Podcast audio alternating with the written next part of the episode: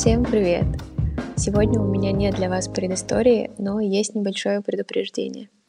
Так вышло, что этот выпуск получился чуть более личным, чем обычно, и несмотря на то, что в нем все-таки есть структура и познавательная составляющая, и я даже, кажется, пару раз э, сделала отсылки к людям в тысячу раз умнее меня, но в нем все-таки сквозит моя глубокая и надо полагать, непрекращающаяся скорбь по жизни, которую я не жила, потому что в этот момент была занята тем, что читала книги.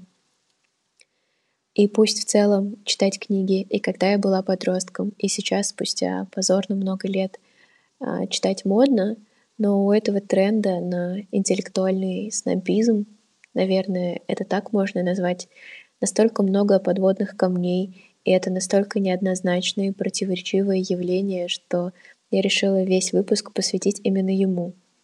Но в то же время мне не хочется быть категоричной и отстаивать только какую-то одну полярную точку зрения.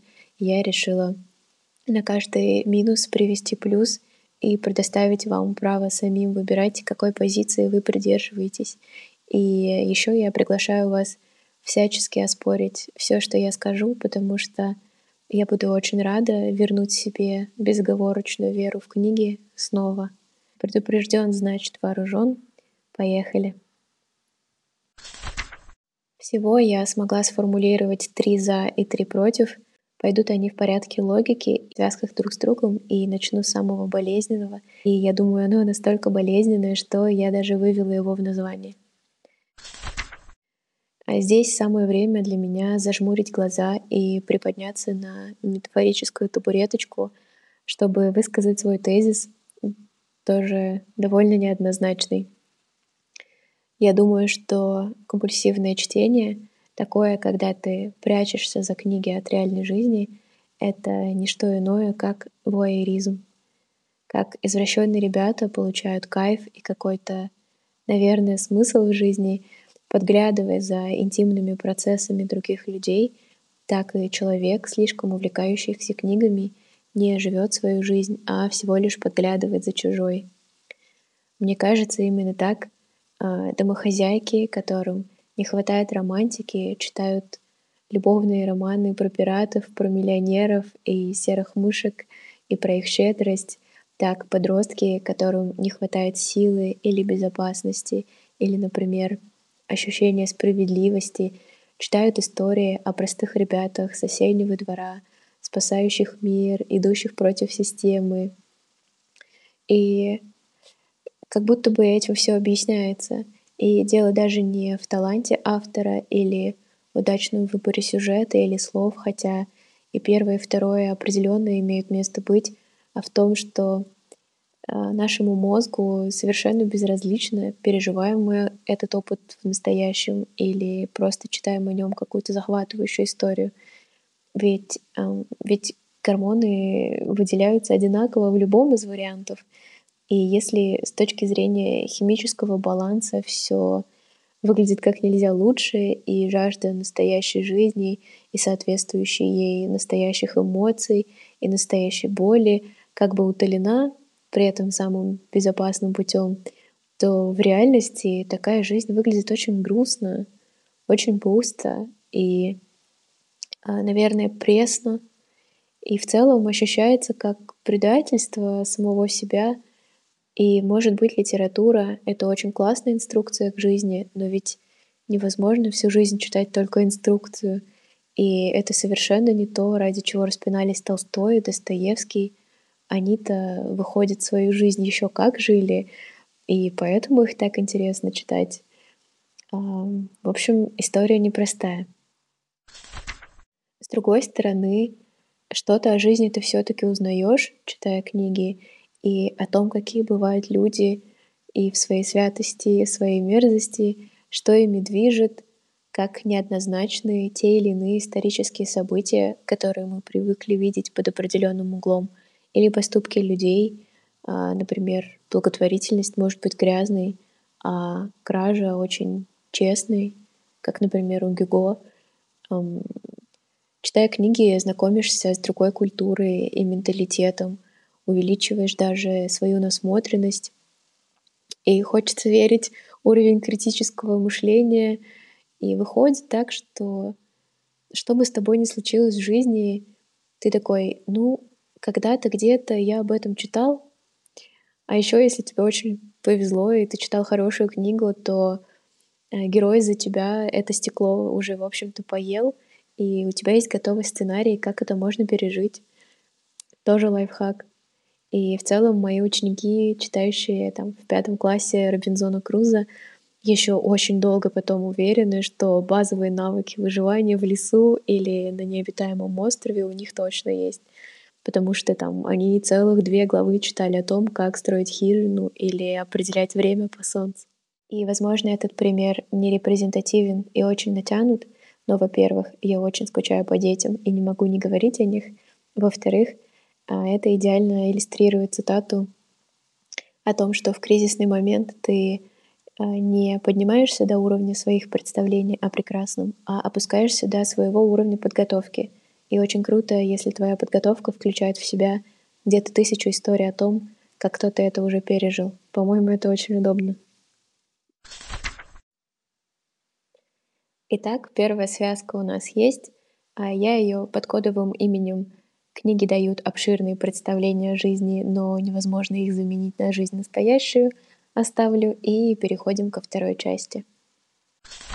Первым «за» здесь будут мои довольно поверхностные знания по биологии и психологии, которые заключаются в следующем. Во-первых, серьезная литература нагружает мозг серьезной сложной работой. От этого образуются новые нейронные связи, улучшается нейропластичность и очень много умных слов дальше. Об этом совершенно бескомпромиссно уже много лет говорит в своих лекциях Наталья Черниговская. И я пока не умею оформлять ссылки в подкасте, но, пожалуйста, посмотрите хотя бы шорты или рилсы с отрывками ее лекций. Это одна из самых умных женщин нашего поколения. Она настоящий профессионал своего дела. И мне очень нравится, как абсолютно безжалостно она высказывает нам, какие же мы глупые и ленивые. Во-вторых, а, как я уже упоминала, чтение того, что тебя вставляет, будь то драма или романы на грани с, простите, порнографией, мозг э, выделяет дофамин, и пусть это грязный дофамин, его еще придется отмывать, и это дорожка в обход, но он все-таки есть.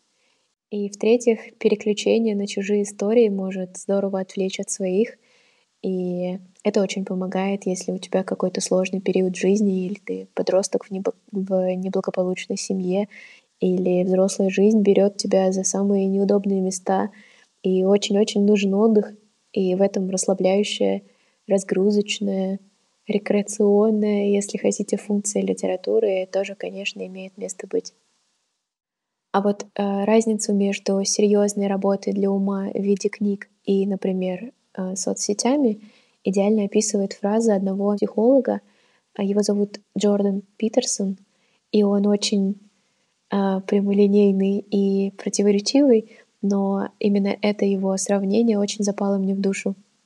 Он сравнивал художественную литературу с написанием портрета, потому что ты же можешь э, сделать фотографию, это он имел под социальными сетями, и этой фотографией ты как бы зафиксируешь реальность, тогда как рисуя портрет, ты работаешь над ним снова и снова — вносишь в него некую глубину, закладываешь там какое-то настроение, выражение глаз, подбираешь цвета и ракурсы, и каждая мелочь становится важна.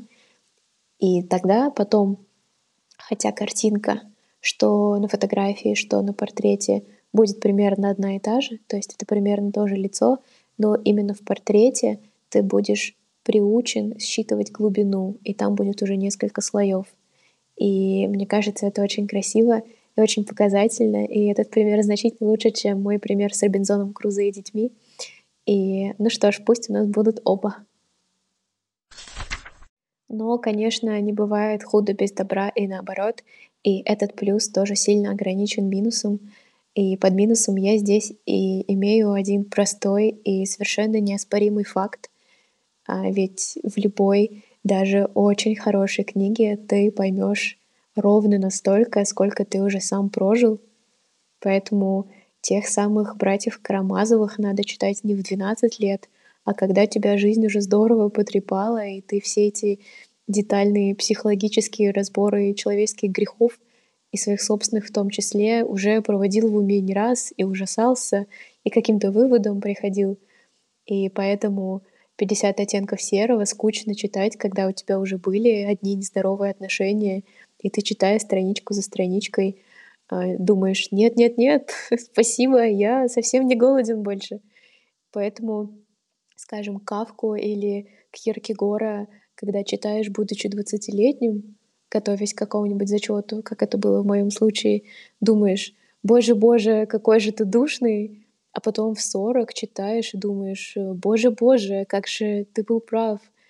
В общем, оцените, какой красивый получается замкнутый круг, ведь для того, чтобы понять, что написано в книге, нужно это прожить, а чтобы это прожить, от книг нужно ненадолго отойти. В общем, вот такая ирония. А на этом вторая связка «за» и «против» тоже подошла к концу. Чтобы как-то закрепить ее в памяти, кратко назовем ее «Обмани свой мозг книгами, но все равно мало что поймешь», и мы переходим к третьей части. Полагаю, что из всего, что может быть модно, наверное, притворяться начитанным и высокоинтеллектуальным человеком — это самое безопасное. Потому что кроме этой зависимости от пряток в книжке, есть еще очень много других зависимостей, менее прикольных. И э, в кризисные моменты жизни тебе под руку может попасться не книга, а что-нибудь другое. И здесь, конечно, книжку стоит обнять, поцеловать и никуда не отпускать, если выбор между Э, такими атрибутами современной культуры. Но все-таки а, эта мода на книги — это тот самый редкий случай, когда современная культура свернула туда, куда нужно, но, опять же, куда здесь без минусов? И вот здесь я, наверное, буду говорить дольше всего, потому что это касается э, моей профессиональной карьеры и чего-то очень важного для меня. Для меня самый страшный минус следующий. И мне даже не столько жалко потерянного времени своей собственной жизни, как в истории в первом аргументе, а сколько мне жалко детей и других людей. Я думаю, что из-за того, что это модно, родители иногда заставляют детей а, для справки, отступим сейчас ненадолго, самую жесть из учебника литературы я всегда пропускала — когда была преподавателем, потому что рассказывать подросткам про Василия Теркина — это театр абсурда. И я абсолютно точно не буду брать грех на душу по отвращению детей от книг, потому что с этим успешно справляются родители. Ну, в общем, а, мало того, что дети с младшего возраста буквально как собака Павлова приучаются испытывать омерзение перед литературой на лето и учебником в целом, в чем их, кстати, сложно упрекнуть, то и сами взрослые стигают себя этой литературной плеткой время от времени с каким-то просто завидным упорством. Они читают в метро, потому что да вроде бы как надо, и прям засыпают.